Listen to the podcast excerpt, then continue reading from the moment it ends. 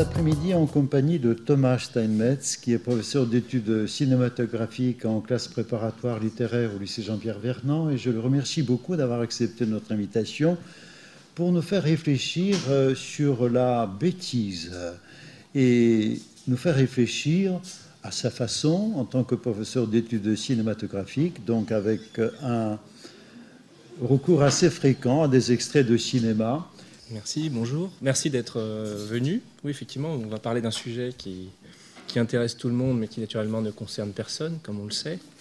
Euh, et effectivement, en l'abordant, on, se promet de parler d'un sujet un peu réjouissant, parce que ça prête à rire.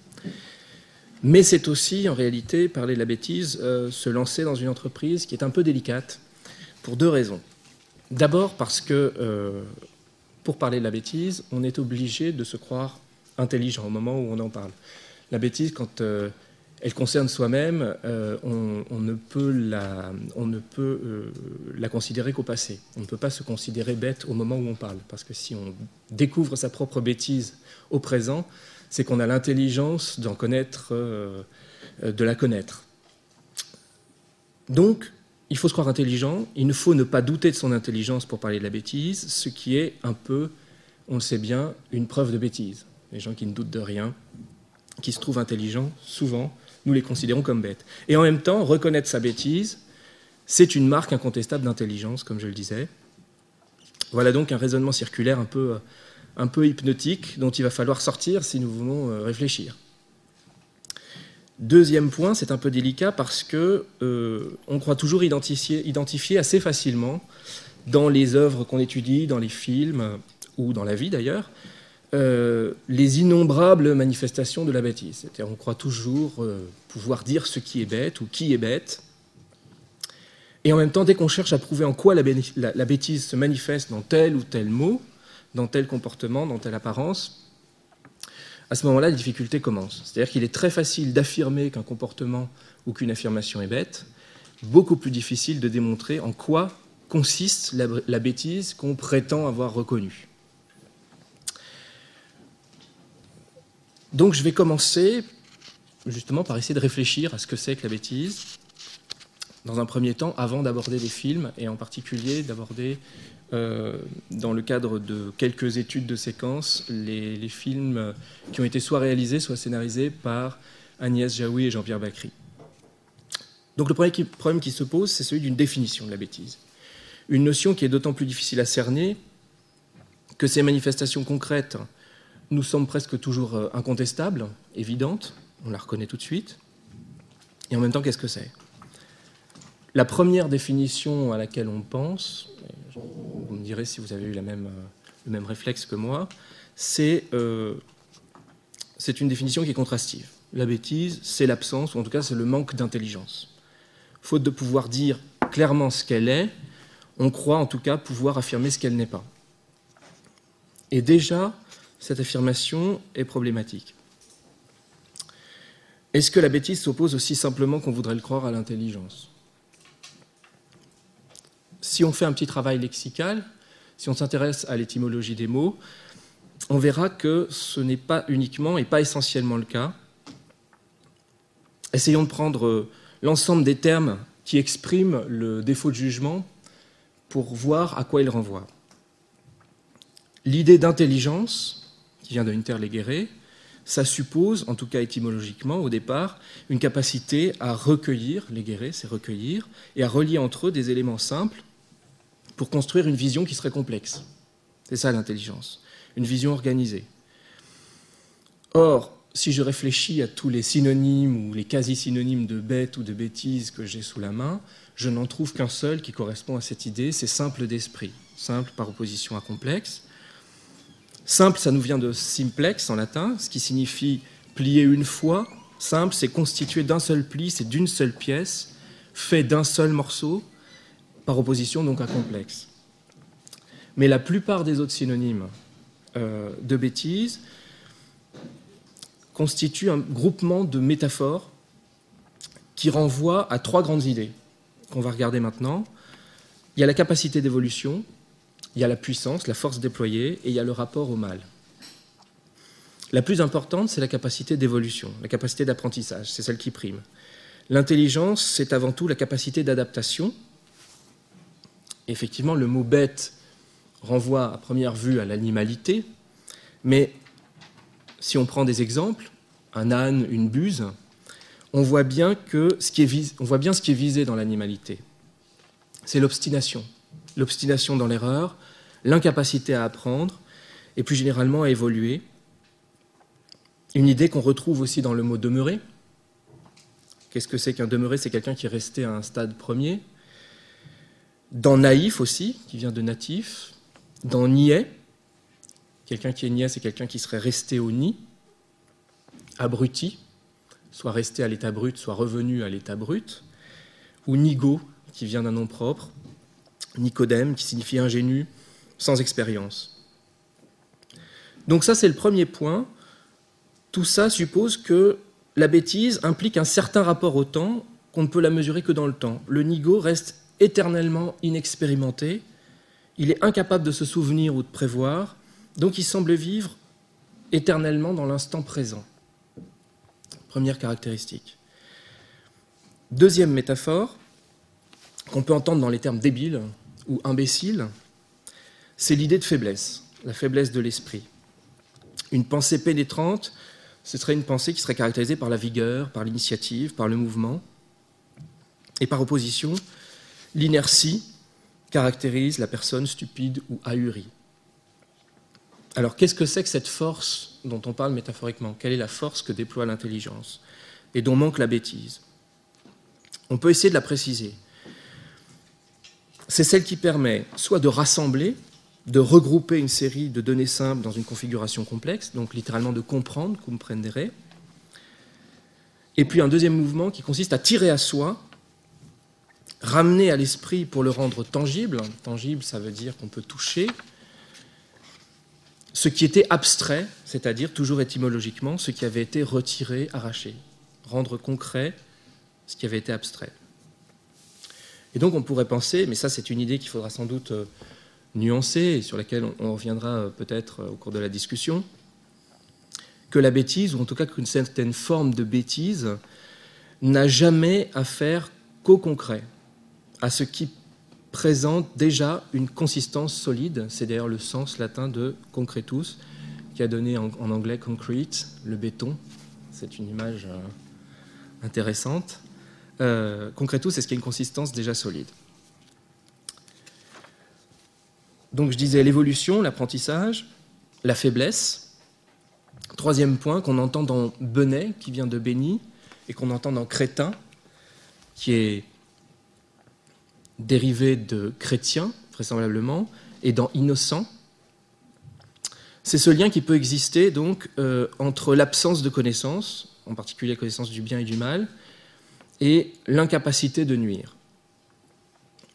Une relation qu'on va retrouver à contrario dans le, mot malin, le double sens du mot malin. Le malin, c'est le diable, et en même temps, c'est celui qui a la ruse. Donc on voit apparaître euh, dans cette opposition, cette dernière opposition entre intelligence et bêtise, qui ici se réduit pratiquement à un rapport entre connaissance et ignorance, une dimension morale. Heureux les simples d'esprit, parce que car le royaume des cieux leur appartient, etc. Alors ce que je vais vous présenter maintenant, c'est un premier extrait euh, de film euh, qui ne fait pas partie du corpus sur lequel on va se concentrer tout à l'heure. Euh, Jaoui et Bakri, un film de Francis Weber,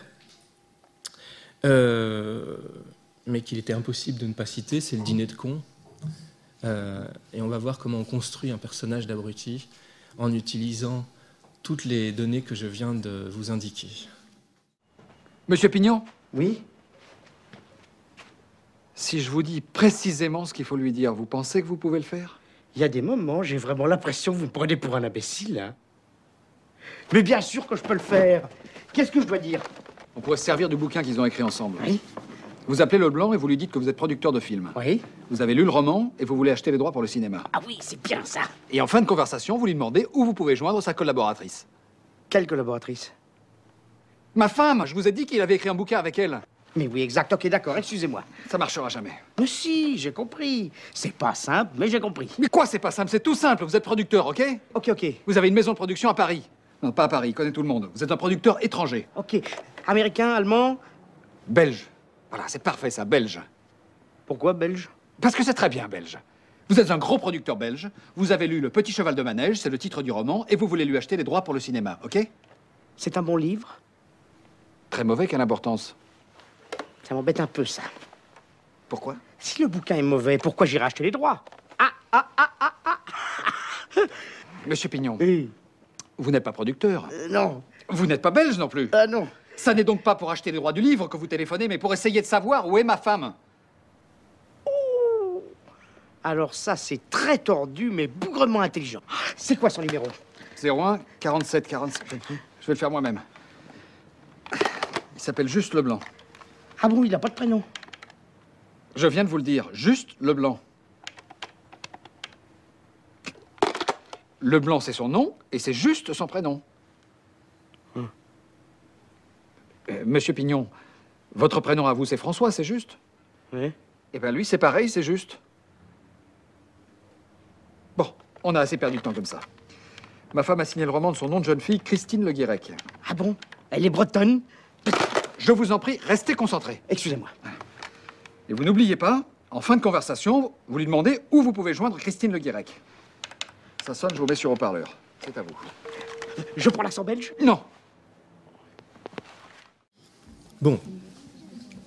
Alors, je pense que nous aurons tous noté l'extraordinaire naturel, euh, apparent en tout cas, de sa bêtise. Et malgré ce naturel, euh, Monsieur Pignon est en réalité une remarquable synthèse de toutes les caractéristiques que je viens d'essayer de dégager dans la, la petite enquête lexicale par laquelle nous avons commencé. Il semble absolument distrait, c'est-à-dire qu'il interprète absolument tout ce qu'on lui dit dans l'instant, et uniquement dans l'instant, oubliant constamment les circonstances et le contexte, c'était le premier point. Il trouve compliqué le fait de mentir pour obtenir une information. L'intention est trop abstraite pour lui, manifestement. La mise en scène hein, qui se prépare pour tromper autrui. Et surtout, là, il y a une question de jeu d'acteur aussi hein, et, de, et de physique. Il exprime une immense bienveillance qui nous le fait percevoir comme un innocent à tous les sens du terme, c'est-à-dire un être incapable de chercher à nuire. Et donc, en réalité, c'est un personnage extrêmement construit que ce monsieur Pignon, très écrit. Mais je ne voudrais pas qu'on en reste là, c'est-à-dire qu'on on ne peut pas se contenter de- d'essayer de, définir la bêtise comme un ensemble de caractéristiques qu'on aurait déterminées à partir de termes voisins. Ce qu'on a vu là jusqu'à présent, c'est le commun entre la bêtise et des quasi-synonymes. Mais au contraire, à partir des quelques grands traits qu'on a dégagés, ce qu'il faut voir maintenant, c'est ce qui fait la spécificité de la bêtise, et pour ça, il nous faut la situer historiquement. Alors, ce qui est intéressant, c'est que le terme de bêtise existe depuis le XVe siècle, mais il n'était pratiquement pas utilisé. Il n'a pratiquement pas été utilisé jusqu'à la, deuxième partie du XVIIIe siècle, la fin du XVIIIe. Il s'employait presque pas. On parlait plutôt de sottise, on parlait d'ignorance ou de nigo, c'est-à-dire en fait d'un état plutôt que d'une essence. Le nigo ou le sot, c'est quelqu'un qui manque d'expérience, c'est quelqu'un qui utilise mal son jugement, mais il pourrait se cultiver, il pourrait tout à fait sortir de son état et devenir autre. Il pourrait sortir de sa niaiserie. Alors que la bêtise, ça a quelque chose d'essentiel. Elle définit des individus, mais surtout des groupes humains tout entiers. La bêtise ambiante, la bêtise en général. Et elle peut caractériser une époque. Un sot dans une société intelligente, dans une société raisonnable, il peut apprendre, il peut évoluer. Mais qu'est-ce qui se passe quand c'est la société tout entière ou une, une classe sociale puissante qui manque d'intelligence? Le terme de bêtise, il a repris vie, disons, à partir des années 1760, on en trouve des occurrences chez Diderot, mais la grande époque de la bêtise et le moment où le mot triomphe, c'est le XIXe siècle. Notamment dans des représentations picturales, hein, que vous connaissez sans doute, hein, les caricatures de Daumier, et puis évidemment en littérature, euh, particulièrement dans les personnages emblématiques créés par Flaubert, On pense à Homais, le pharmacien de Madame Bovary, et les personnages de Bouvard et Pécuchet. Autant de représentations qui vont nous faire associer étroitement, presque immédiatement, la bêtise à la fois à son siècle, le XIXe siècle, et à une classe sociale, la bourgeoisie. Au XIXe siècle, on dit que la bêtise est bourgeoise, elle est conquérante, elle est sûre d'elle, et elle se caractérise non plus seulement comme un défaut d'intelligence, mais comme une attitude active. Elle ne doute de rien et elle discourt sur tout. Donc il suffit plus de ne pas savoir pour être bête, il faut affirmer et affirmer de façon indestructible. Elle prend donc cette bêtise la forme d'une suffisance redoutable, et Flaubert lui-même l'avait d'ailleurs très bien remarqué, puisqu'il disait ceci, dans une citation d'une lettre. La bêtise a quelque chose d'inébranlable, rien ne l'attaque sans se briser contre elle. Elle est de la nature du granit, dure et résistante. Donc elle n'est plus un simple état, elle est devenue essentielle, mais comme je le disais tout à l'heure, plus générale, en tout cas dans cette conception qu'en donne Flaubert, plus générale qu'individuelle. C'est la bêtise d'une époque. On va franchir une étape supplémentaire, et je m'excuse par avance pour la vulgarité du discours qui va venir, euh, plus contemporaine avec le con. À la différence du nigo, le con est et reste con toute sa vie. C'est-à-dire qu'il est cette fois défini personnellement par sa bêtise, dont il n'est plus du tout question de se défaire, comme euh, le chantait d'ailleurs Brassens dans le générique du film dont nous avons vu un extrait, quand on est con, on est con. Un constat fataliste et définitif.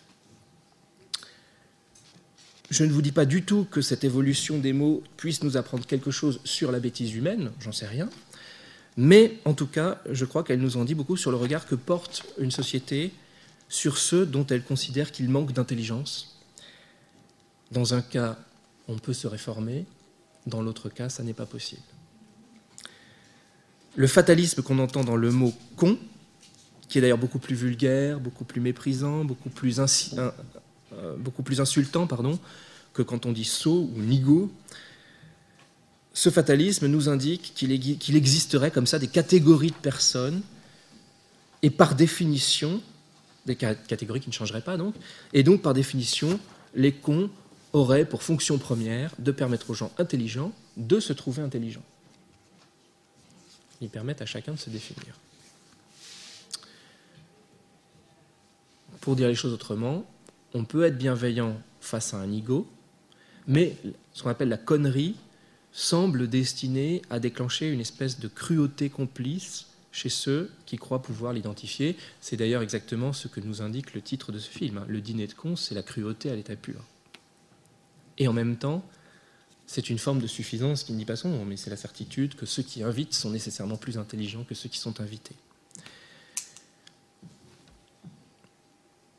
Voilà pourquoi euh, la bêtise ou la connerie peut être euh, un sujet rêvé pour les cinéastes et pour les dramaturges, parce que le personnage du con révèle à merveille la perception que chacun a de soi et des autres, en même temps que euh, la propension éventuelle à mépriser ou à rabaisser l'autre. Le principe même du film, donc je vous le disais, était l'expression la plus éclatante de, cette idée. Et ce film est doublement intéressant, car il nous indique aussi, ou il nous rappelle ce qu'il peut y avoir de dangereux et d'inconsidéré euh, dans euh, cette cruauté, parce qu'on risque toujours d'en être soi-même victime un jour. En d'autres termes, on est toujours le con de quelqu'un. Alors il y a évidemment, mais ça je ne veux pas y rester, trop longtemps, l'aspect euh, la, morale du film, hein, qui fait que celui qui invitait finalement découvre qu'il a été lui-même très bête, qu'il a maltraité son entourage, etc. C'est la base du happy ending de ce film-là. Euh, mais on en a un autre exemple euh, beaucoup plus concret qu'on va voir maintenant, c'est que vous l'avez compris, même si vous n'avez pas vu le film, M. Pignon a été invité par M. Brochant, qui est joué par Thierry Lhermitte, qui le trouve exceptionnellement bête, Monsieur Brochant est toujours à la recherche de gens bêtes pour ses dîners. Plus ils sont bêtes, plus ils l'intéressent. Et il croit avoir trouvé en Monsieur Pignon euh, le, cas idéal.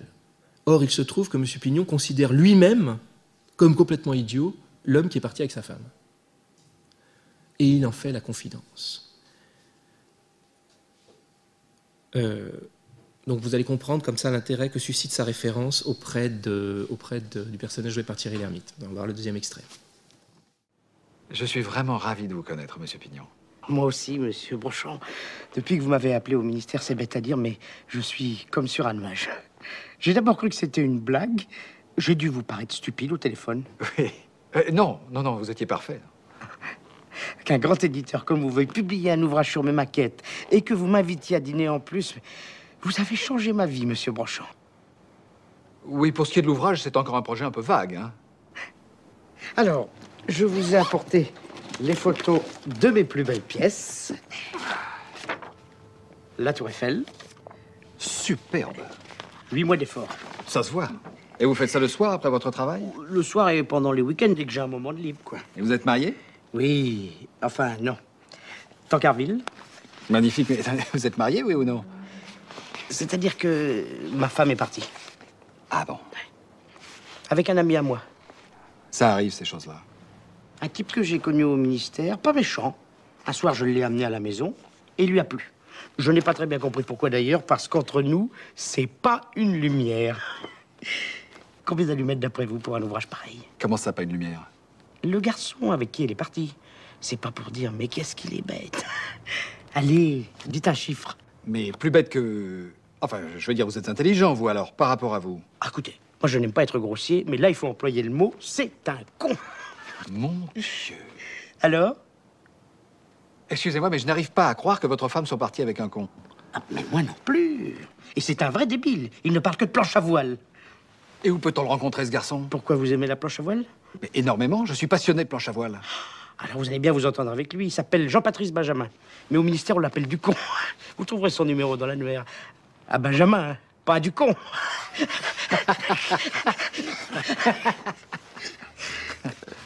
Alors, combien d'allumettes? 2000 346 422. Waouh Hein? Et attendez, c'est pas fini. Combien de tubes de colle? Monsieur Pignon, Oui. on va tout de même aller à ce dîner. Alors, vous pourrez remarquer que dans ce film, les cons sont identifiés à un signe particulier très concret. Leur passion pour une activité qui est jugée inintéressante. Dans le cas de M. Pignon, ce sont les constructions en allumettes. Dans le cas euh, donc de, l'homme dont il est question ici, qui, qui n'est pas une lumière, paraît-il, euh, c'est la passion de la planche à voile. On en voit un troisième au début du film, pour qui c'est les boomerangs.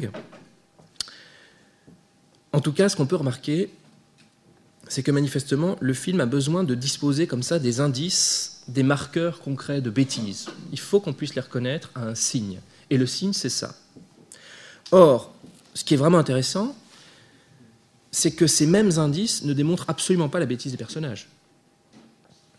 Ils ne sont des preuves que pour quelqu'un qui considère comme stupide de se passionner pour telle ou telle activité.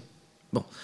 Donc, non seulement cette bêtise n'est pas démontrable, mais on pourrait tout à fait imaginer un éloge de la patience, de la persévérance, du détachement, de la sagesse du détachement qu'il peut y avoir dans la pratique de ces hobbies. C'est-à-dire qu'on pourrait tout à fait renverser la proposition et trouver une sagesse dans, euh, dans toutes ces activités. C'est pourquoi, à partir de cet exemple-là, justement, il nous faut essayer de revenir sur cette difficulté première à cerner la bêtise, pour essayer de comprendre ce qui nous gêne lorsque nous essayons de dire ce qu'elle est au-delà de ces manifestations ponctuelles qui sont pourtant si habituelles. Mille fois par jour, nous avons l'impression de voir la bêtise autour de nous et de l'identifier précisément à un acte ou à une parole. Alors pour ça, je ne vais pas vous parler directement de Flaubert, mais je vais vous parler de Milan Kundera parlant de Flaubert, dans un essai qui s'appelle Le Rideau, parce qu'il y a très bien posé le problème. Sa réflexion s'appuie sur euh, Bouvard et Pécuchet. Et euh, il essaie, pour ainsi dire, de dépasser cette évidence première de la bêtise de Bouvard et Pécuchet, les deux personnages, Oui, ils sont bêtes, on le voit bien qu'ils sont bêtes, c'est évident qu'ils sont bêtes. Oui, mais pourquoi? Il essaye d'expliquer. il essaye d'arriver à une caractérisation de cette bêtise. Et finalement, il constate que cette caractérisation n'est pas possible. Alors, voici ce qu'il dit. Il commence par raconter de quoi il s'agit. Bouvard et Pécuchet, donc deux retraités décidés à s'approprier tous les savoirs, sont les personnages d'une blague, mais en même temps les personnages d'un mystère.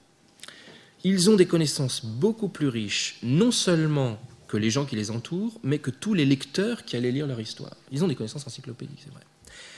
Ils connaissent des faits, les théories les concernant, voire l'argumentation contestant ces théories. En arrivant à ce point de, l'essai de Kundera, on a envie de répondre, bon d'accord, l'intelligence, c'est pas l'érudition, mais ça, on le, savait euh, déjà. On peut tout à fait être bête et savant. Mais Kundera poursuit sa réflexion en dépassant cet argument-là, c'est-à-dire qu'il il ajoute ceci. Ont-ils un cerveau de perroquet et ne font-ils que répéter ce qu'ils ont appris? Même cela n'est pas vrai. Ils manifestent souvent un surprenant bon sens, et nous leur donnons entièrement raison quand ils se sentent supérieurs aux gens qu'ils fréquentent, quand ils sont indignés par leur sottise et refusent de la tolérer. Pourtant, personne ne doute qu'ils soient bêtes. Mais pourquoi paraissent-ils bêtes? Essayez de définir leur bêtise. Essayez d'ailleurs de définir la bêtise en tant que telle. Qu'est-ce que c'est que cela, la bêtise? La raison est capable de démasquer le mal qui se cache perfidement derrière le beau mensonge. Mais face à la bêtise, la raison est impuissante. Elle n'a rien à démasquer. La bêtise ne porte pas de masque, elle est là, innocente, sincère, nue et indéfinissable. Fin de citation. Alors ce qui ressort de cette analyse, c'est une double conclusion. D'abord, la bêtise est reconnaissable, mais elle repose sur une forme d'évidence partagée sur laquelle la raison semble n'avoir pas prise. En gros, il est bête parce que c'est comme ça. On le voit bien. L'erreur, on peut la démontrer, mais pas la bêtise. Qu'est-ce que ça signifie? Comment est-ce qu'on peut interpréter concrètement cette différence entre l'erreur et la bêtise? Prenons un exemple. Un exemple concret. Vous avez décidé d'acheter une boîte de chocolat. vous allez chez le confiseur et on propose trois tailles de ballotin. Donc vous allez voir la vendeuse et vous lui demandez combien coûte la grande boîte, par exemple. Silence, puis consternation de l'intéressé à qui vous avez posé la question, qui finit par vous répondre Mais enfin, monsieur, la boîte, elle est gratuite, c'est les chocolats qui sont payants. Bon, vraisemblablement, vous allez juger que vous avez eu affaire à la bêtise presque incarnée. D'accord? Votre interlocutrice est passablement bête. Qu'est-ce qui s'est passé? Il y a eu un malentendu. Ce malentendu, il est né de la part implicite de votre demande. Vous souhaitiez savoir combien coûte une grande boîte remplie de chocolat, et vous n'avez pas précisé ce dernier point parce que vous le jugiez, je pense que nous le jugeons tous, évident.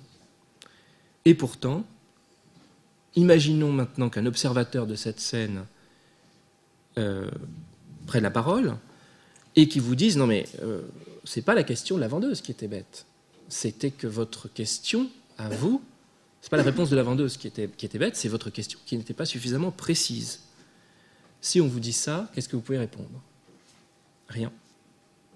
Parce que dans l'évaluation de la bêtise, en fait, nous sommes amenés à évaluer une part d'évidence. Cette évidence dont parlait Kundera, qui n'est pas démontrable, et qui, en dernière analyse, va renvoyer la reconnaissance de la bêtise à la subjectivité de celui qui juge. Donc, il n'appartient à personne de dire de façon incontestable qu'il était idiot de préciser qu'un ballotin vide est gratuit. C'est évident, mais tout ce qui est évident l'est aux yeux de quelqu'un, aux yeux d'un groupe, d'une nation, d'une époque, etc. C'est pourquoi, non seulement, comme le disait Kundera, la bêtise n'a pas de masque, c'est-à-dire qu'on ne peut pas la démasquer comme l'erreur, mais en plus, elle n'a pas de visage, car elle peut prendre tous les visages. Ce qui peut nous sembler décourageant Donc c'est la variété des critères selon laquelle on juge l'intelligence ou la bêtise. Je vais vous lire un petit extrait de Proust, du côté de chez Swann, dans la recherche, qui avait très très bien remarqué et très bien décrit cette variété des critères pour juger ce qui est intelligent et ce qui est bête. Et le fait qu'on ne soit pas nécessairement d'accord, et que ce ne soit pas nécessairement démontrable non plus. Son narrateur se trouve, quand il, est jeune, se trouve confronté à quelqu'un qu'on lui a présenté comme un modèle, comme une figure de l'intelligence, c'est Monsieur de Norpois. Voici ce qu'il dit. Monsieur de Norpois, pour contribuer lui aussi à l'agrément du repas, nous servit diverses histoires dont il régalait fréquemment ses collègues de carrière, tantôt en citant une période ridicule, dites par un homme politique coutumier du fait, et qui les faisait longues et pleines d'images incohérentes, tantôt telle formule lapidaire d'un diplomate plein d'atticisme. Mais à vrai dire, le critérium qui distinguait pour lui ces deux ordres de phrases ne ressemblait en rien à celui que j'appliquais à la littérature. Bien des nuances m'échappaient. Les mots qu'il récitait en s'esclaffant ne me paraissaient pas très différents de ceux qu'il trouvait remarquables. Il appartenait au genre d'homme qui, pour les, qui, œuvres que j'aimais, eût dit Alors vous comprenez? Moi, j'avoue que je ne comprends pas, je ne suis pas initié. Mais j'aurais pu lui rendre l'appareil. Je ne saisissais pas l'esprit ou la sottise, l'éloquence ou l'enflure qu'il trouvait dans une réplique ou dans un discours, et l'absence de toute raison perceptible pourquoi ceci était mal et ceci bien, faisait que cette sorte de littérature m'était plus mystérieuse, me semblait plus obscure qu'aucune. Je démêlais seulement que répéter ce que tout le monde pensait n'était pas en politique une marque d'infériorité, mais de supériorité. Quand M. de Norpois se servait de certaines expressions qui traînaient dans les journaux et les prononçait avec force, on sentait qu'elles devenaient un acte par le seul fait qu'il les avait emploées et un acte qui susciterait des commentaires. Alors, ce que. Euh, fin de citation. Donc, ce que remarque ici euh, le narrateur de la recherche du temps perdu, c'est que la bêtise généralement, ne se trouve pas dans l'expression des idées, mais dans la perception que ce qui est dit est évidemment juste ou évidemment stupide chez tel ou tel interlocuteur. C'est la façon dont c'est perçu. L'évidence présente, en fin de compte, vous voyez, cette évidence dont on parlait tout à l'heure, qui permet d'identifier la bêtise, elle a deux visages. Ça peut être l'évidence du bon sens, ce qu'on appelle le sens commun, partagé par tous, pardon. Hein, c'est évident, pas la peine de le préciser. Mais ça peut être aussi l'opinion, ça peut être l'erreur partagée par tous, répétée, ça peut être le cliché sans fondement, ça peut être la pensée par procuration. Hein, penser comme tout le monde. Et en raison même donc de ce flottement, de ces doubles notions d'évidence, de ces déplacements comme ça d'un être, être à l'autre, d'une époque à l'autre, eh bien, on a tout intérêt à s'intéresser non pas à la bêtise en soi, on voit bien que on ne risque pas de la trouver, mais plutôt à ses représentations, les représentations de la bêtise et ce qu'elles nous apprennent de ceux qui jugent les imbéciles.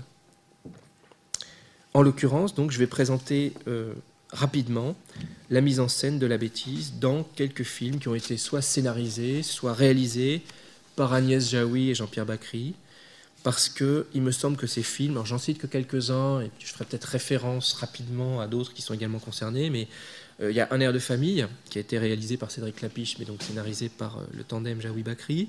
On connaît la chanson, réalisée par Alain René. Et puis euh, Le goût des autres et Comme une image. Quatre films qui ont été réalisés donc soit dans les années 90, soit au tout début des années 2000. Ces films-là ont capté une forme de bêtise qui est propre à notre époque. Et ils utilisent ce thème comme une espèce de levier pour mieux réfléchir à la nature des relations humaines, à ce qu'il peut y avoir de révoltant ou éventuellement d'attendrissant dans la manière dont nous traitons les autres, euh, ce que nous considérons aussi comme essentiel ou secondaire, etc. Des moyens de réfléchir à tout ça. Donc j'arrive à la, deuxième partie de, cette, cet exposé, euh, dans cet ensemble de, films que je, que je, viens de citer, certains, comme le dîner de con, évoquent très explicitement le thème de la bêtise. Hein. Euh, ils y consacrent des développements essentiels. D'autres, comme euh, par exemple comme une image, peuvent entretenir avec ce thème un lien beaucoup plus lâche, mais non moins important, on verra. Et en même temps, c'est en traitant le groupement des films dans son entier, dans sa globalité, qu'on va comprendre la valeur de l'idée de bêtise dans le cinéma d'Agnès Jaoui et de Jean-Pierre Bacry. Une bêtise qui n'est pas nécessairement comprise positivement, comme l'affirmation de propos ou d'idées stupides, dire des bêtises, se comporter de façon idiote, mais plutôt par défaut. Cette bêtise qu'on peut entendre dans l'expression c'est bête qui arrive là, c'est bête, euh, quand on manque une occasion, et qui consiste donc à ne pas saisir les occasions de la vie, faute de lucidité, faute de discernement, c'est-à-dire de manquer le bonheur par négligence. La bêtise qui s'exprime lorsque quelque chose aurait pu advenir et n'advient pas, simplement parce que on n'a pas eu la présence d'esprit de se rendre compte de ce qui se passait. Mais avant d'entrer donc dans les, distinctions entre les formes de bêtise et leur représentation, je veux faire une petite remarque générale c'est que ce thème de la stupidité, il s'intègre merveilleusement bien dans euh, un dispositif général qui est très cohérent euh, d'un film à l'autre chez, euh, Jean-Pierre Bacry et Agnès Jaoui. C'est une œuvre qui comporte une, petite constellation de sujets clés qu'on identifie assez facilement et qui apparemment polarise l'intérêt des deux cinéastes et qu'on va revoir, qu'on va voir revenir comme ça de façon pratiquement obsessionnelle d'un film à l'autre. Il y a la cruauté, l'humiliation, les complexes personnels, la perception fausse que nous avons des autres et puis que nous avons de nous-mêmes et que les autres ont de nous aussi, source d'innombrables malentendus. Il y a le mépris, la hiérarchie qui s'établit inconsciemment entre les hommes au sein d'une société, cette hiérarchie inconsciente qui double et qui renforce les hiérarchies visibles, euh, le chef et l'employé, sorte de domination psychologique. Or, la mise en scène de la, de la, bêtise est tout à fait propice au développement de tous ces thèmes que je viens de, euh, de citer. Développement d'une réflexion sur ces sujets. L'imbécile qu'on méprise, sans parfois d'ailleurs en avoir conscience, ce qui est peut-être le plus, le plus grave, ou qui se sent méprisé simplement, qu'on domine ou qui se sent écrasé, c'est un excellent révélateur de ces relations complexes entre les êtres et de la violence ordinaire, presque inaperçue, à laquelle Agnès Jaoui et Jean-Pierre Bacry accordent une très grande attention. Ils sont très attentifs à ça. Donc, il y a deux minutes, j'ai essayé de distinguer deux acceptions du mot bêtise. Il y en avait une positive et l'autre que j'ai appelée la bêtise par défaut. Je pense qu'on pourrait partir de là. Euh, et essayer de distinguer deux façons d'appréhender la bêtise dans notre corpus. D'abord, à travers ces manifestations ponctuelles, spécifiques, manifestations dramatisées. Ces manifestations-là, elles se cristallisent généralement autour d'un personnage dont le signe distinctif, c'est l'imbécilité. Il y a comme ça des figures d'idiots qui apparaissent, ou de simples d'esprit, dans les films. Si vous avez à l'esprit un air de famille, c'est le fils aîné, Henri, ou sa belle-sœur, Yolande. On va préciser un peu les choses de façon plus concrète euh, en présentant des extraits après. Euh, dans le goût des autres, c'est Monsieur Castella, qui est également joué par Jean-Pierre Bacry. Ce sont de bons exemples de type d'idiot. Or, ce type de personnage a une double vertu. D'abord, euh, dans une comédie, ce sont des comédies, peu d'où sa mère, mais ce sont des comédies, les manifestations de leur bêtise offrent aux dialoguistes les occasions de moments tout à fait savoureux. Ça leur permet de développer des quiproquos, des malentendus qui sont très réjouissants pour le spectateur. La bêtise est spectaculaire. Et sa mise en scène euh, est une forme d'esprit, c'est une forme de virtuosité. On en a eu d'ailleurs des exemples avec le film précédent aussi. Hein. Plusieurs scènes d'anthologie sont comme ça construites autour de ces idiots un peu attendrissants dont les erreurs de compréhension font surgir au détour d'un dialogue des images complètement absurdes ou surprenantes. C'est-à-dire que nous voyons ce qu'ils avaient cru comprendre et nous avons envie de rire parce que c'est complètement inattendu et saugrenu. On va peut-être, on a le temps de projeter encore un extrait? Oui. On va juste prendre l'exemple qui est la scène d'anthologie qui illustre parfaitement euh, ce, que, je viens de dire. La scène du collier dans un air de famille. Je ne sais pas si vous avez tous vu un air de famille. Euh, je vais quand même rappeler d'un mot l'intrigue du film. Ça se situe dans un café de banlieue parisienne. Et tous les vendredis, la famille Ménard, c'est-à-dire le patron, du café, le patron du café Henri, le frère Philippe et la sœur Betty, ainsi que leur mère, et puis la femme de Philippe, c'est-à-dire Yolande, tous ces gens se réunissent pour dîner. Ils font ça tous les vendredis. Et là, il y a une occasion particulière, c'est que Yolande fête son 35e anniversaire. Donc voici la scène très célèbre de la remise des cadeaux. Ah, ah tout de même. Tiens, voilà. Je, je, peux commencer à ouvrir oh, Bien sûr, allez-y, c'est fait pour. Euh. Ouvrez celui-là d'abord, le, le, petit, là. Ouais. Ça, c'est mon cadeau. L'autre, c'est Henri Arlette. Mais il s'ouvre après. Enfin, vous comprendrez quand vous aurez ouvert les deux. oh Qu'est-ce que c'est? Bah, tu vois bien ce que c'est, chérie. C'est un chien en photo. Une collection de photos de chiens? Non, non, non, justement, pas du tout. Ah, voilà. C'est un bon pour... Retirer. Un bon pour retirer un chien au chenil n'est pas perdu. 57 boulevard des Parloirs, 45 000.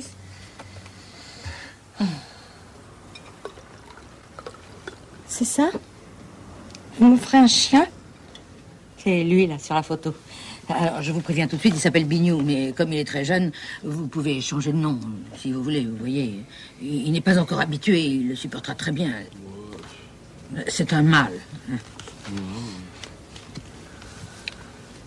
Bien Bignou, mon chou. Mais... Euh, euh, merci beaucoup, hein, madame. Mais euh, qu'est-ce que je voulais dire Comment ça s'entretient? Tu l'arroses une fois le matin, je crois. Ça te fait pas plaisir Tu, tu fais une drôle de Elle est surprise. Oui, voilà, voilà, je, je suis surprise, Non, mais... Je... Vous savez, Yo-Yo, j'ai une grande expérience des chiens. J'ai toujours vécu avec des chiens. Et je peux vous assurer que quand vous saurez ce que c'est, alors là, vous serez vraiment surprise. Vous, voulez que je vous dise le fond de mon cœur? Un chien ne vous décevra jamais. Oui, c'est vrai. Malheureusement, c'est vrai. Oui, ça peut sembler idiot ce que je dis, mais personne ne m'a aimé, personne ne m'a comprise comme Freddy. Et quand il est mort à 18 ans passés, vous, vous savez ce que j'ai fait? Ah oui, oh là. J'ai déménagé. Ah, c'est bien de le reconnaître. hein. On dirait le chien d'Henri. C'est la même race. Depuis Freddy, j'achète toujours la même race. Ah ouais, c'est ma mère aussi qui me l'a offert, euh, celui qui marche plus, là. Et c'est le seul problème avec ces chiens.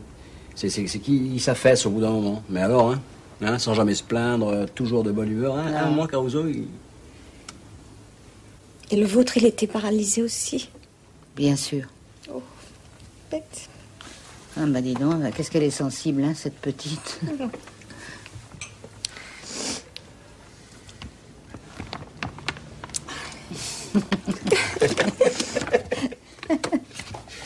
c'est une laisse. hein. Oui, j'ai vu. Et les clous, là, ils sont, euh, ils sont plaqués argent. Ils sont plaqués argent, les clous. C'est gentil, merci. Voilà, et ça, c'est moi. Oh Alors arrête de pleurer, c'est de la sensiblerie maintenant. Je suis désolée. Oh, j'ai j'ai trop bu, j'ai pas l'habitude. Oh. Encore une laisse. Et non, c'est un collier, chérie. Mais c'est- c'est. Beaucoup trop luxueux pour un chien. Non, c'est pour toi, c'est pas pour le chien, c'est pour toi. Merci, mon chéri, merci. Je, C'est un collier pour femme. Je vais le mettre tout de suite.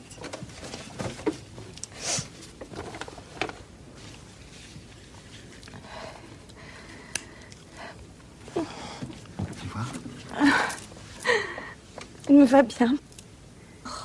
Très bien. Tu veux pas essayer d'aboyer pour voir?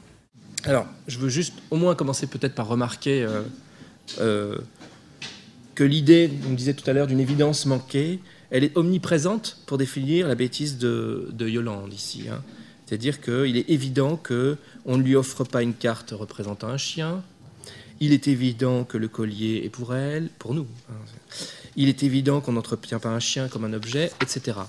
Mais euh, je, parlais, et on y reviendra peut-être après, de, la double vertu de ce type de personnage, c'est-à-dire que au-delà du comique, on rit du fait qu'elle ne comprenne pas la situation.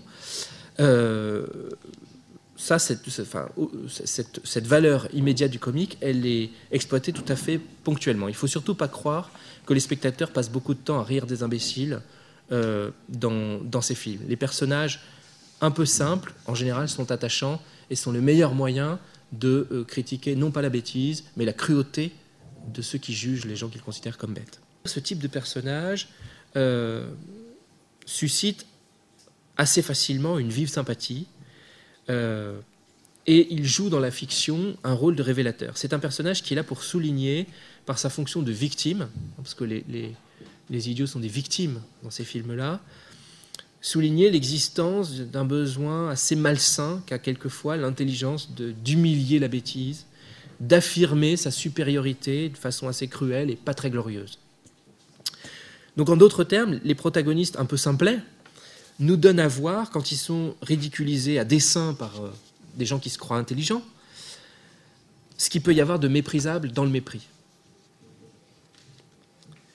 Et on trouve euh, un exemple assez net de cette fonction révélatrice des idiots dans le goût des autres, avec un personnage qui, qui a un certain nombre de points communs avec Yolande qu'on vient de voir, c'est Castella, le héros, qui se fait prendre vraiment pour un imbécile par un groupe de comédiens et d'artistes. Dans le film, Castella, qui est un chef d'entreprise, s'éprend de son professeur d'anglais, euh, qui est joué par Anne Alvaro, qui est une comédienne de théâtre, qui vient occasionnellement lui donner des cours dans l'entreprise qu'il dirige.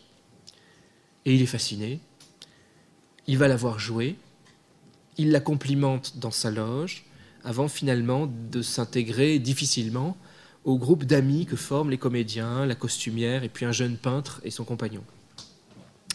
Et rapidement, les artistes, euh, toute l'assemblée qui le juge complètement stupide, commence à se moquer de lui à son insu.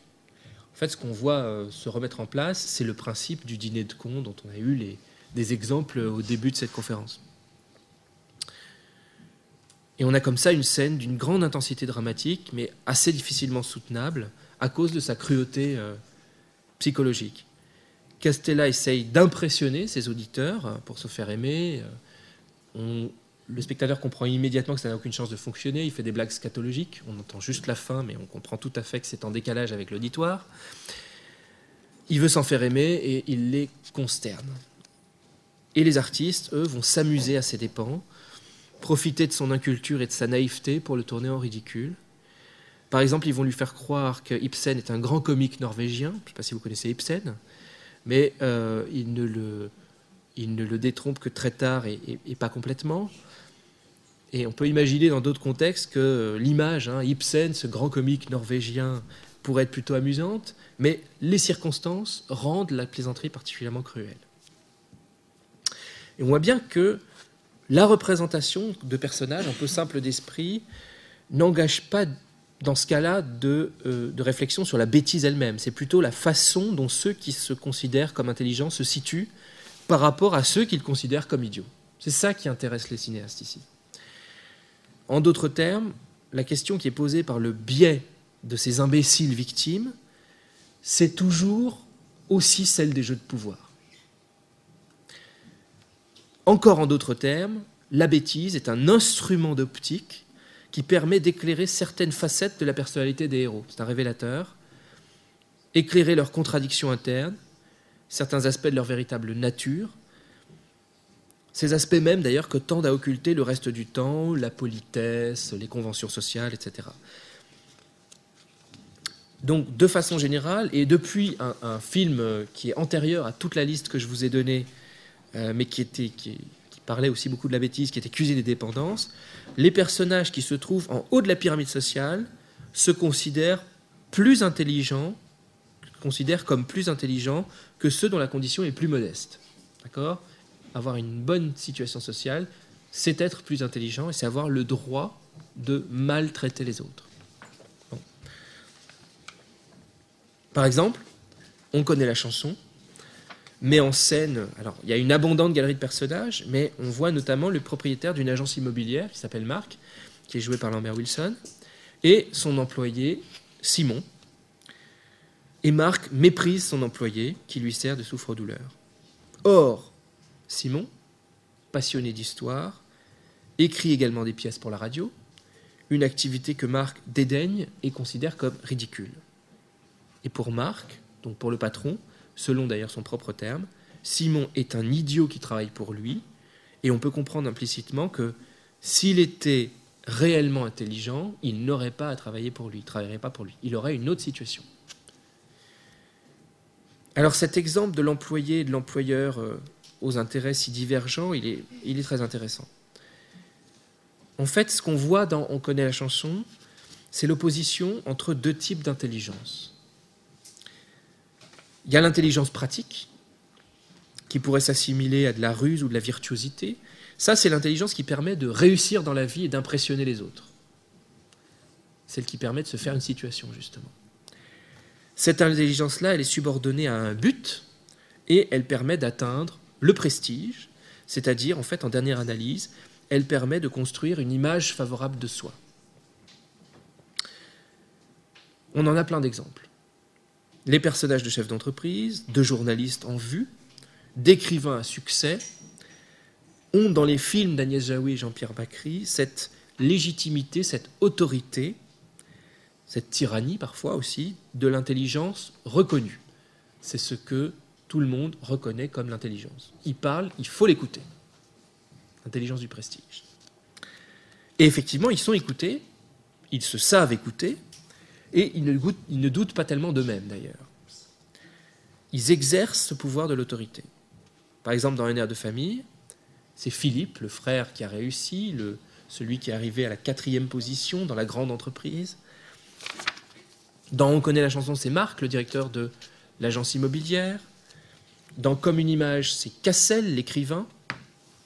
Voilà, toutes sortes d'exemples de l'intelligence, de la réussite. Et puis à côté de cette intelligence, on pourrait dire de l'intéressement, intelligence intéressée au sens où elle permet d'obtenir quelque chose, à côté de cette intelligence de l'intéressement, on trouve aussi une intelligence de l'intérêt, l'intérêt pour les autres, pour les hommes, pour la spiritualité. En d'autres termes, une intelligence qui prendrait la forme d'une curiosité gratuite, le désir de connaître qui n'est motivé par aucun gain matériel. Et là aussi, ça prend forme dans les œuvres, c'est-à-dire qu'il y a des personnages, on pourrait dire presque des personnages types, qui incarnent ce type d'intelligence-là. C'est Camille, l'historienne, dont on connaît la chanson.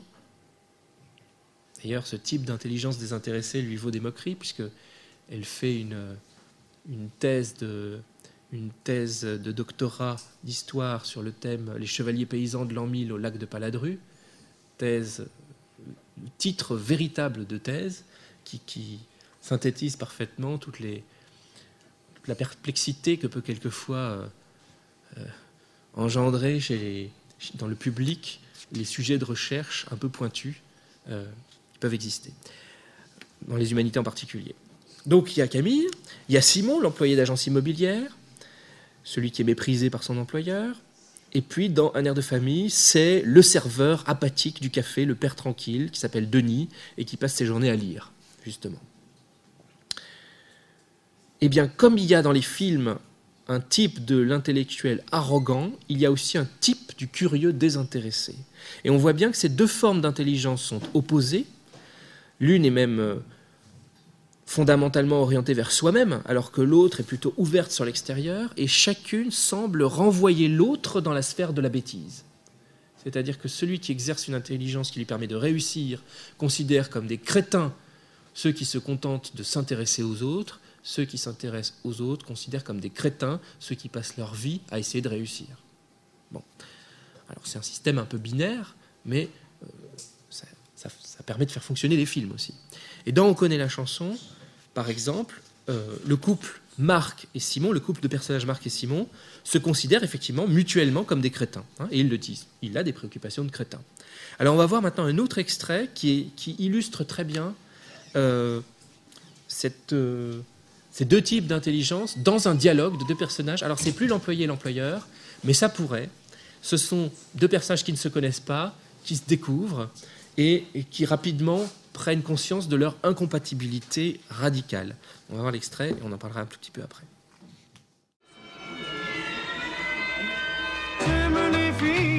on voit dans elle ce qui est saisissant, ils en parlaient encore l'autre jour à la radio, c'est cette sérénité, cette indépendance. Euh, non, je crois qu'on aurait beaucoup à apprendre d'eux. Oh oui, ils pourraient nous donner des leçons si toutefois on prenait la peine de les considérer un peu. Et puis cette intelligence, quelle intelligence, hein, Camille? Hein? Les dauphins. Hein Et comment il a fait? Non, Franchement, elle a dû se ruiner. Je crois pas, non, je, je sais pas. Vous êtes un ami d'Odile? Euh, non, de Camille, sa sœur. Ah, c'est vous l'agent immobilier? Non, c'est lui là-bas.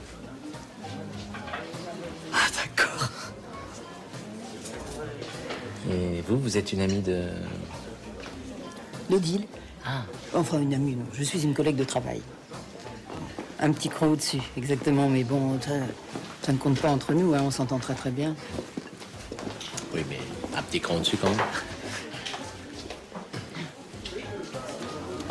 Vous faites quoi, vous? Euh, J'écris des pièces pour la radio. non, mais ça n'existe plus, ça, je, dirais. Je, crois que c'était fini depuis des années. Ah oui, ah bon, ça existe encore, les pièces pour la radio? Non, non, mais je disais ça comme ça. Je, suis agent immobilier, en fait. Vous dites n'importe quoi, vous Absolument. Dans le métier d'agent immobilier, c'est très important. Je ne sais pas si on a vraiment besoin d'ajouter un commentaire particulier. Je pense que ça illustre très bien ce que, ce que j'essaie d'expliquer tout à l'heure.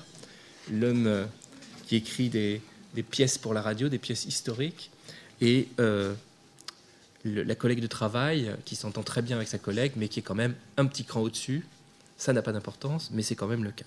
Bon. Alors tout ce qu'on vient de voir, ce n'est pas, je l'ai dit, la dénonciation de la bêtise, c'est l'exploitation du thème de la bêtise comme un révélateur afin de montrer la perception que les personnages ont d'eux-mêmes et des autres, leur besoin de soumettre l'autre ou de se rassurer. Voilà.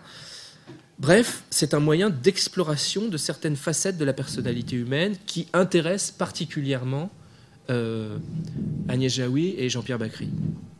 Cela dit, euh, euh, tout n'est pas dit, c'est-à-dire qu'il nous reste quand même à voir comment la bêtise elle-même est visée. Qu'est-ce qu'on dit sur la bêtise?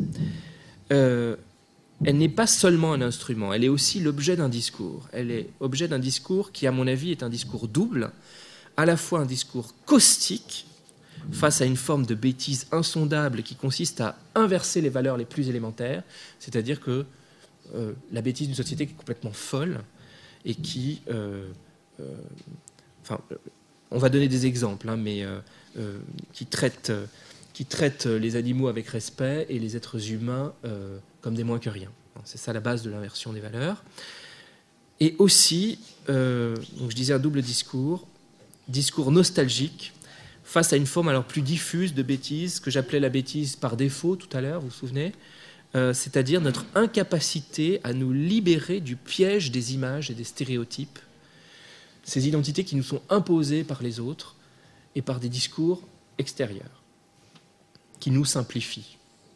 Nous sommes simplifiés par le regard des autres. Alors je vais commencer par le regard caustique. Regard caustique sur la bêtise humaine, il est traité presque exclusivement à travers un thème unique qui est celui du rapport aux animaux.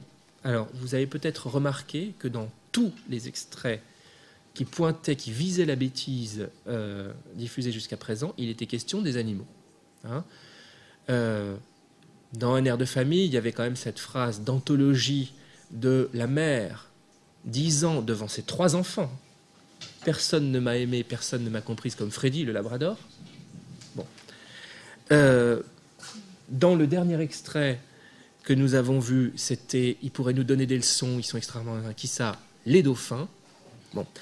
Euh, donc, ça revient de façon récurrente. Ce thème des animaux, il revient de façon presque même, on pourrait dire systématique d'un film à l'autre, comme une espèce de maître étalon destiné à mesurer l'étendue de la bêtise humaine. Et ce, de deux façons. Alors, je vous autant préciser tout de suite, pas du tout parce que l'animal est bête ou parce que la bête est bête. Non, c'est pas du tout de cette façon-là que ça fonctionne. Hein. L'animal peut être intelligent, mais à la rigueur, euh, ça n'est pas un type d'intelligence qui doit être comparé ou mis en relation avec l'intelligence humaine. Donc, je disais de deux façons. D'abord, pour souligner un renversement absolument absurde de valeurs, c'est cet intérêt et cet amour inconditionnel porté aux animaux qui fait qu'on vient à les préférer aux êtres humains. Ça, c'est vraiment une, c'est un leitmotiv dans les films de, de Jaoui et Bakri, la préférence de l'animal par rapport à l'humain, ou le contraire d'ailleurs, certains personnages qui affirment préférer les humains aux animaux. Et puis, deuxième élément, donc je disais de deux façons, deuxième façon, l'incapacité à se confronter à la complexité des relations humaines pour leur préférer, et ça c'est une espèce de, défaite hein, commode, c'est un refus, préférer l'affection facile, l'affection inconditionnelle des animaux à la relation humaine qui est toujours plus difficile. Préférer les bêtes aux hommes, ça devient le signe d'une fuite face au risque d'une relation authentique, mais difficile, avec le seul animal qui peut vous juger, qui peut vous résister, qui peut vous résister, qui peut vous mépriser même, c'est-à-dire l'homme. Personne ne m'a comprise, personne ne m'a aimé comme Freddy. C'est sûr. Revenons-en donc à la question du renversement des valeurs, qui a été abondamment illustrée dans les films et qui est vraiment passionnante. Lorsque, dans un air de famille, la mère d'Henri, que vous avez vu tout à l'heure, arrive au café de son fils, elle se précipite aux toilettes, et lorsqu'elle en sort, elle s'excuse de ne pas avoir dit bonjour. C'est la moindre des choses. Elle s'excuse uniquement auprès du chien. Et elle ne s'adresse jamais directement au serveur, elle parle de lui à la troisième personne, y compris quand elle lui donne des ordres. Bon. Après avoir offert un chien à sa bru, elle lui confie la platitude dont je vous, dont je vous parlais tout à l'heure, un chien ne vous décevra jamais, etc. Puisque nous avons vu ce premier exemple, nous pouvons le mettre en relation avec un deuxième extrait qui vient cette fois dans Comme une image, où euh, les euh, réalisateurs se sont amusés à inventer une publicité de nourriture pour chats. En fait, ils ont calqué la pub de Sheba, je ne sais pas si vous connaissez, c'est-à-dire le chat gris aux yeux orange. Pourquoi ils ont ciblé cette publicité? Parce que tout, précisément, leur paraissait révélateur. C'est-à-dire que dans Sheba, comme dans César, le petit chien, dans l'autre extrait qu'on verra, c'est le petit chien blanc que vous avez dans César. Donc, dans la publicité de Sheba, euh, la maîtresse du chat a euh, un comportement pour nourrir son animal qui est pratiquement un comportement de séduction. Hein. Elle est plus ou moins, alors dans la publicité qu'on voit refaite, elle est en nuisette, mais euh, dans la publicité réelle, elle découpe avec amour la nourriture de son animal, elle ajoute un petit grain de persil, elle renifle tendrement la gamelle avant de la donner à son chat. Bon, et surtout, le slogan de Sheba, c'était pour dire je t'aime. Alors, on va voir ce que ça devient comme une image. J'ajoute que, euh, avant qu'on le voit, cette publicité-là, elle a été insérée discrètement, mais de façon répétée dans plusieurs plans dans le film. Voilà donc l'exemple le plus visible. Bonsoir. Bonsoir. Sylvia. Oui, oui, oui, je suis là. Ça va? Toi C'était bien Ouais. Ah non, c'était inintéressant. L'horreur, ces trucs-là, que des fâcheux. Et Etienne, lui, il va pas mieux, hein. Il est déprimé. Il s'en sort pas de cette rupture. Et toi, t'as bien travaillé Pas mal, ouais. Mais par contre, tu sais qui j'ai rencontré là-bas Et qui m'a beaucoup, beaucoup étonné? Drôle, intelligent, à l'écoute. Enfin, exactement le contraire de ce que j'attendais. François Galland. François Galland, le, le mec de la télé Oui. À l'écoute Bah oui, c'est ce que je te dis. Je m'attendais à voir un connard fini, j'étais prêt à lui rentrer dedans, et non. Non, il m'a beaucoup, beaucoup étonné, qu'est-ce que je te dise Oui, il y, a- il y a Félix qui a appelé. Oui, oui, je vais laisser un message. Faut que j'envoie tous les textes, mais. J'ai presque fini. Ah, mais voilà que je suis con. Cette fille-là, elle était à la soirée tout à l'heure. Je savais que je la connaissais et je savais plus d'où. Une question de respect. Et alors, elle t'a étonné? Elle est intelligente, elle est à l'écoute? Non, mais c'est marrant. Vous avez remarqué que euh, ce qu'il y a pratiquement de plus visible dans cette publicité, c'est le slogan. Hein, le slogan blanc sur fond noir. Le, le- le plan dure euh, au moins une seconde, je pense, ou autour d'une seconde. Et qu'est-ce qu'il nous dit, ce slogan? C'est plus pour dire je t'aime, c'est parce que c'est lui, parce que c'est vous. Bon. Alors évidemment, le détournement d'une des plus belles phrases qu'on ait jamais écrites sur l'amitié, hein, c'était évidemment c'est un extrait de, l'amitié euh, de, des essais de Montaigne qui a été euh, détourné ici. hein. Montaigne à qui on demandait euh, pourquoi cette, amitié passionnelle avec la Boétie, il avait répondu parce que c'était lui, parce que c'était moi. Eh bien, le détournement est d'une ironie savoureuse et très révélatrice. C'est-à-dire que c'est l'affirmation même de l'élection dans l'amitié, une élection qui est fondée sur une culture, qui est fondée sur des goûts, qui est fondée sur des valeurs partagées. Parce que c'était lui, parce que c'était moi. Deux êtres singuliers, hein, euh, avec des goûts qui se sont rencontrés. Donc tout ce qui est proprement humain, tout ce qui rend l'homme à cet égard infiniment plus intéressant que l'animal, a été détourné dans une publicité pour, euh, de nourriture pour chat. Et la confusion dans la publicité, elle est entretenue, elle est même renforcée par la phrase que prononce l'actrice. Vous avez vu qu'elle soulève amoureusement la boîte en face de son visage. hein, c'est un, mannequin. Euh, et elle dit, en regardant la caméra droit dans les yeux, une question de respect. Façon de rappeler ce renversement scandaleux et délirant qui consiste à respecter l'animal domestique qui lui demande plutôt de la, euh, non pas de la considération mais de l'amour et des soins. Hein C'est-à-dire que l'animal domestique ne se vexe pas parce que euh, vous, lui, dites une phrase blessante. Hein Euh, il veut de l'amour. Et donc respecter son animal domestique tout en méprisant ses semblables. Hein C'est le lien entre les deux qui est intéressant. Et le fait qu'il s'agisse d'une publicité n'a absolument rien d'anodin. Nous avons à peine le temps de la remarquer et nous savons très bien que personne ne remarque ou ne s'arrête vraiment sur une publicité. C'est-à-dire que c'est le scandale ordinaire, invisible, c'est le scandale qui ne choque personne. La publicité est partout, personne ne la voit et en même temps, elle fait partie de notre vie. Et corollairement à ce que je viens de dire, la bêtise consiste aussi à traiter les êtres humains comme des animaux. Dans On connaît la chanson, par exemple, un extrait que je ne vais pas vous montrer, mais euh, on voit les relations euh, entre Marc, donc joué par euh, Lambert Wilson, le propriétaire de l'agence immobilière, et l'historienne Camille. À partir de ce que je vous ai dit tout à l'heure, vous avez bien compris qu'ils ne sont pas faits pour vivre ensemble, puisqu'ils représentent eux aussi deux types d'intelligence opposées dont je parlais tout à l'heure, intelligence pratique de la réussite et intelligence de l'ouverture sur les autres. Et ces relations, elles sont justement marquées par l'animalisation qui indique de façon absolument criante et constante à quel point ce couple est discordant. Hein. Camille se sent mal, elle, commence à...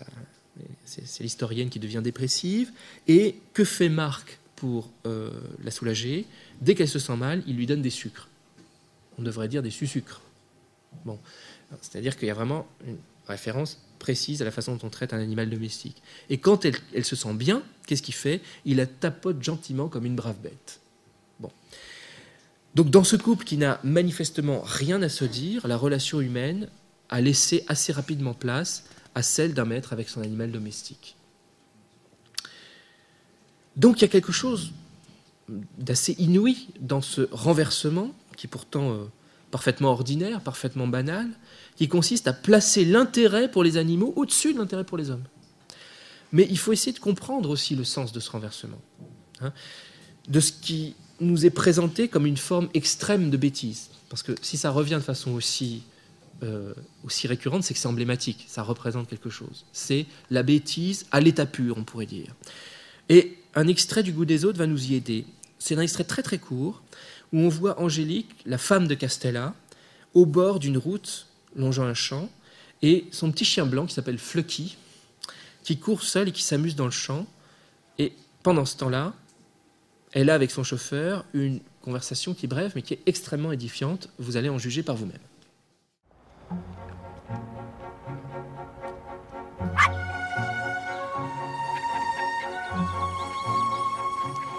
Tu dors à l'hôtel?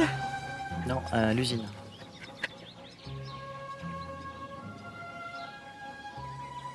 Il est heureux, lui. Il connaît pas l'hypocrisie, la méchanceté. Il est là, il court partout. Il est heureux. Il fait de mal à personne. C'est pas que le monde est moche comme ça. Mais non, il est pas moche, le monde d'Homme Castella. Il est comme il est, faut faire avec. Non, moi j'ai pas envie de faire avec. C'est trop dégoûtant, c'est trop horrible, ça m'intéresse pas. Bah, faut vivre à Disneyland alors. 16h, les actualités. Avec cette phrase-là, cette phrase finale, il faut vivre à Disneyland, il résume parfaitement cette forme de bêtise qui consiste à idéaliser les animaux. Ce qui est visé, vous voyez bien que ça n'est pas l'amour de l'animal en tant que tel. hein. C'est dans cet amour le refus de la condition humaine, ce qui est tout à fait différent. Le refus de la complexité humaine, le refus d'être blessé, de blesser, de devoir comprendre les autres. C'est l'idée d'une vie où les relations entre les êtres se réduiraient à une espèce d'amour inconditionnel, comme celui qu'on peut avoir avec son animal de compagnie. Et dans cette forme réduite d'interaction que représente l'amour des animaux, il n'est pas du tout utile de chercher à comprendre l'autre. hein. L'amour se suffit à lui-même. Il n'y a rien à comprendre. L'affect suffit. Et ce grand malentendu, il apparaît dans le film qu'on vient de voir, dans Le goût des autres, comme le plus sûr chemin vers la solitude et vers le malheur. La femme de Castella, qui s'est effectivement construit une espèce de Disneyland intérieur, perd son mari, elle s'isole en réalité de tout le monde. Hein. Et on va voir un deuxième extrait dans lequel, une fois encore, l'animal reflète parfaitement cette forme de bêtise qui consiste à refuser la difficulté euh, de se mettre à la place d'un autre, consiste à pr- euh, la difficulté de prendre en compte la sensibilité d'un autre, de prendre en compte le goût d'un autre. On trouve ici bien pleinement le sens de- du titre du film, hein, le goût des autres. Je suis désolée, hein, il t'a pas fait trop mal? Non, ça va. T'as pas mordu, t'as juste pincé.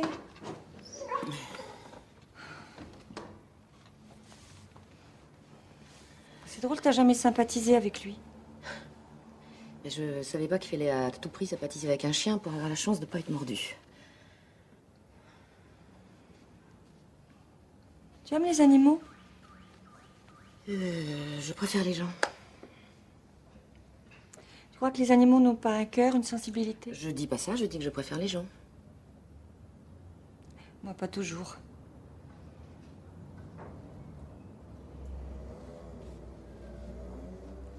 Bon. euh, bah, ça rend bien, hein, les tissus, tout ça, finalement. Très bien. Donc tu tu es pas déçue, tu es contente. Très. T'as encore besoin de moi pour le reste les Non, c'est bien, là. tout ça? Je te jure, c'est- ça, ça ira, là. Finalement, c'est un, un, un exemple qui prolonge et qui complète très bien le précédent. Euh, C'est-à-dire qu'en s'enfermant dans l'amour des animaux, ce personnage féminin s'est absolument coupé euh, du reste du monde. Elle a redécoré à son goût l'intérieur de l'autre personnage féminin qui n'avait pas vraiment son mot à dire. Et effectivement, le dialogue sur les bêtes euh, fait place à un silence gêné qui empêche toute communication. C'est-à-dire que ce que ne peut pas faire la femme de Castella, c'est se mettre à la place des autres, c'est essayer de les comprendre. Elle a renoncé à ça. Et c'est exactement de la même façon qu'elle a perdu son mari. Deuxième, euh, deuxième euh, regard dont je parlais tout à l'heure, un regard plus désabusé, plus désabusé pardon, plus nostalgique. hein. je parlais d'un regard caustique sur la bêtise. J'aborde donc le deuxième point, un regard plus, nostalgique, plus nostalgique pardon, sur la bêtise ordinaire qui traverse alors aussi l'ensemble de l'œuvre cinématographique euh, de euh, Daniel Jaoui et Jean-Pierre Bacry, indép- indépendamment alors là de la culture ou de l'intelligence des personnages, c'est celle qui nous fait blesser inutilement les autres. Ce sont les humiliations involontaires, ce sont les souffrances euh, qu'on inflige par négligence. La bêtise humaine, encore une fois involontaire, elle commence avec ces personnages qui s'aiment mais qui sont incapables de se comprendre parce qu'ils se représentent leur interlocuteur comme une projection d'eux-mêmes. L'altérité, la singularité de l'autre leur est absolument inaccessible. hein. Alors on en a un exemple, là aussi on ne projettera pas d'extrait, mais je vous le dis rapidement, entre les, On connaît la chanson, entre les deux sœurs, Camille, l'historienne dont je vous parlais tout à l'heure, qui, commence une grave dépression, euh, et Odile, qui est une battante, euh, c'est un exemple très très évident, très net de cette incapacité à comprendre l'autre. C'est-à-dire que face à Camille qui sombre dans la dépression, qui sombre dans un malheur apparemment sans cause, euh, d'autant plus oppressant d'ailleurs, qui semble ne pas avoir de cause, eh bien la sœur Odile, la battante, tient un discours volontariste qui est évidemment désastreux. Elle est incapable d'imaginer la possibilité de la dépression, et elle réagit avec une bêtise touchante lorsqu'elle imagine sa sœur comme une autre elle-même. D'ailleurs, elle lui dit un mal de tête, mais je ne sais pas ce que c'est qu'un mal de tête. Il faut toujours aller de l'avant. Euh, et de façon plus générale, plus diffuse, il y a une forme de bêtise omniprésente et latente euh, dans ces films, dans tous ces films, qu'on pourrait assimiler à une espèce de paresse de l'intelligence, c'est-à-dire quand l'esprit se résigne, se contente de réduire l'autre à une image, à un stéréotype, et à le traiter non plus comme un être humain, mais justement comme un type. Hein euh, les personnages ne cessent de le répéter d'ailleurs entre eux ou de se le dire les uns aux autres. Hein. Oui, mais toi, tu es l'intellectuel de la famille. Et une fois que c'est dit, tout a été dit, et les personnages sont comme prisonniers de cette vision qui leur a été imposée, de cette identité qui leur est imposée de l'extérieur, et avec laquelle ils essayent vainement de se débattre. Et ce que je décris là, je pense que c'est un, principe fondamental de toute leur dramaturgie. C'est-à-dire que la confrontation douloureuse des représentations de soi, l'ajustement progressif et quelquefois impossible des ethos,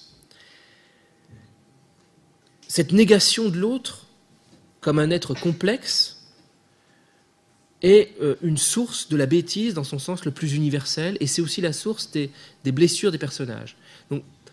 En dernière analyse, on pourrait voir une forme de désintérêt ou de renoncement à considérer l'autre dans toute sa complexité et à devoir traiter avec l'autre, non plus comme avec l'image toute faite qu'on en avait, ce qui est très commode, mais euh, précisément avec toutes les difficultés qu'il y a à le définir et à comprendre son identité. L'autre a cessé de susciter ma curiosité, l'autre a cessé de m'intriguer, il n'est plus qu'une forme, dont je m'accommode à regret. Chacun est ainsi prisonnier de cette vision réductrice et en un sens méprisante, enfermé dans une image qui ne lui correspond pas, privé de cette reconnaissance aussi à laquelle il aspire. Évidemment, le titre comme une image est révélateur, mais on peut dire que Le goût des autres, où on connaît la chanson, aurait aussi, aussi pu s'appeler comme une image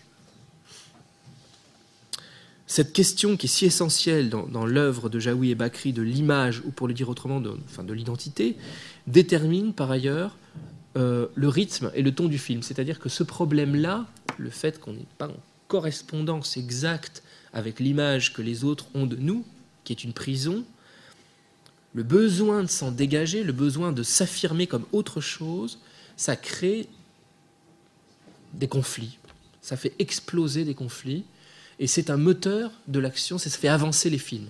Vous voyez ce que je veux dire? Donc, euh, l'action évolue comme ça au gré d'explosions d'agressivité qui correspondent à ces moments où un personnage refuse de reconnaître plus longtemps, refuse de se reconnaître plus longtemps, en fait, dans l'image réductrice, dans l'image injuste qu'on a voulu projeter de lui, et à laquelle il a dû jusqu'à présent s'accommoder, mais tant bien que mal. Il y a Henri, l'idiot de la famille, dans Un air de famille, justement. Euh, ou encore dans Comme une image, euh, Lolita, la jeune fille qui se trouve trop grosse pour être séduisante, mais que les garçons utilisent pour approcher son père écrivain. Voilà quelques exemples de ces personnages qui vivent une insatisfaction chronique, et cette insatisfaction vient de cette identité qui leur est imposée par l'ensemble des autres personnages, et parfois même par eux-mêmes, et contre laquelle ils finissent par se révolter.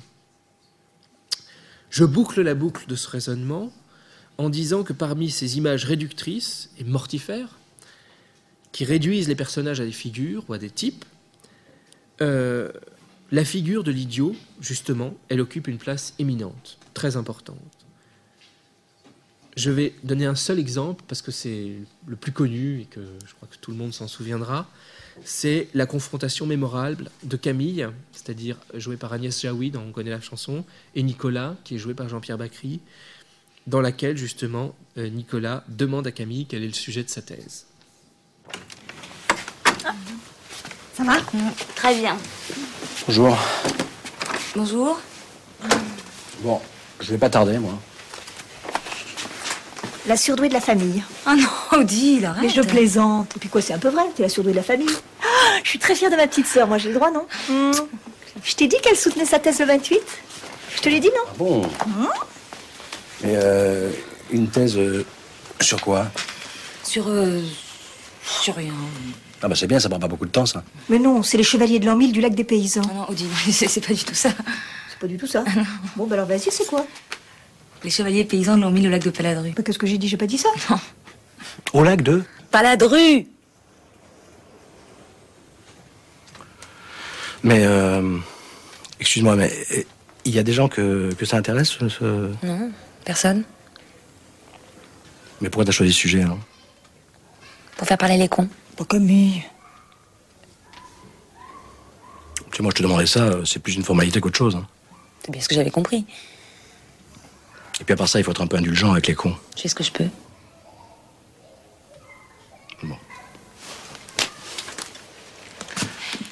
on, on voit bien hein, que le- le- la bêtise a été exploitée sur plusieurs niveaux euh, ici et qu'il n'y a à peu près aucune ressource qu'elle offre qui n'ait été, euh, qui n'ait été négligée. Ni son potentiel comique, on a pu le voir, hein, souvent très drôle, ni sa valeur comme instrument de réflexion sur les relations humaines.